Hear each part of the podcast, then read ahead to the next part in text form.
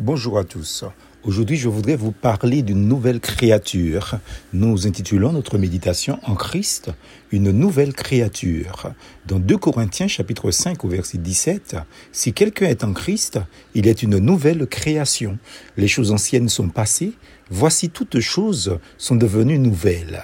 Si nous avons laissé Dieu agir en nous par son esprit, si nous avons persévéré dans l'écoute de la parole divine de Jésus-Christ avec la volonté d'y conformer notre vie, si nous sommes en communion avec le Père céleste par la prière, si nous marchons par le Saint-Esprit, en vérité, Amen, Amen, Amen.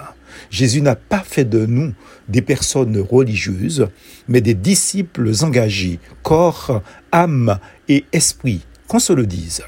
Un jour est venu où cet Esprit Saint nous a fait naître à la vie de Dieu. Nous sommes alors devenus des créatures nouvelles, le fruit de nouvelles créations de Dieu.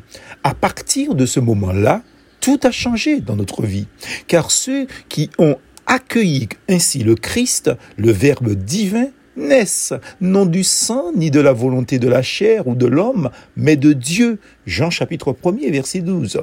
Ils n'ont plus pour père le diable, mais Dieu lui-même, enfant de Dieu. Quel changement.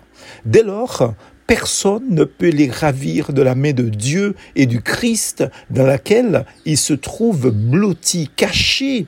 Jean chapitre 10, versets 28 et 29 absolument rien, ni la mort, ni la vie, ni ange, ni puissance, ni présent, ni avenir, non, rien ne peut les séparer de l'amour de Dieu manifesté en Jésus-Christ notre Seigneur. Romains chapitre 8, versets 37 à 39.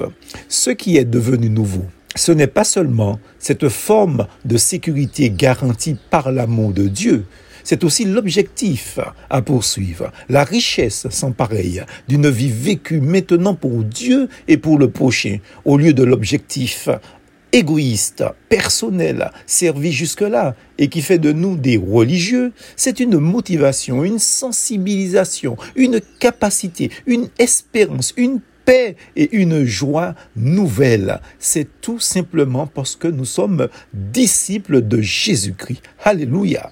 Et cela vient de Dieu qui nous a réconciliés avec lui. 2 Corinthiens chapitre 5 verset 18. Plus force en Jésus.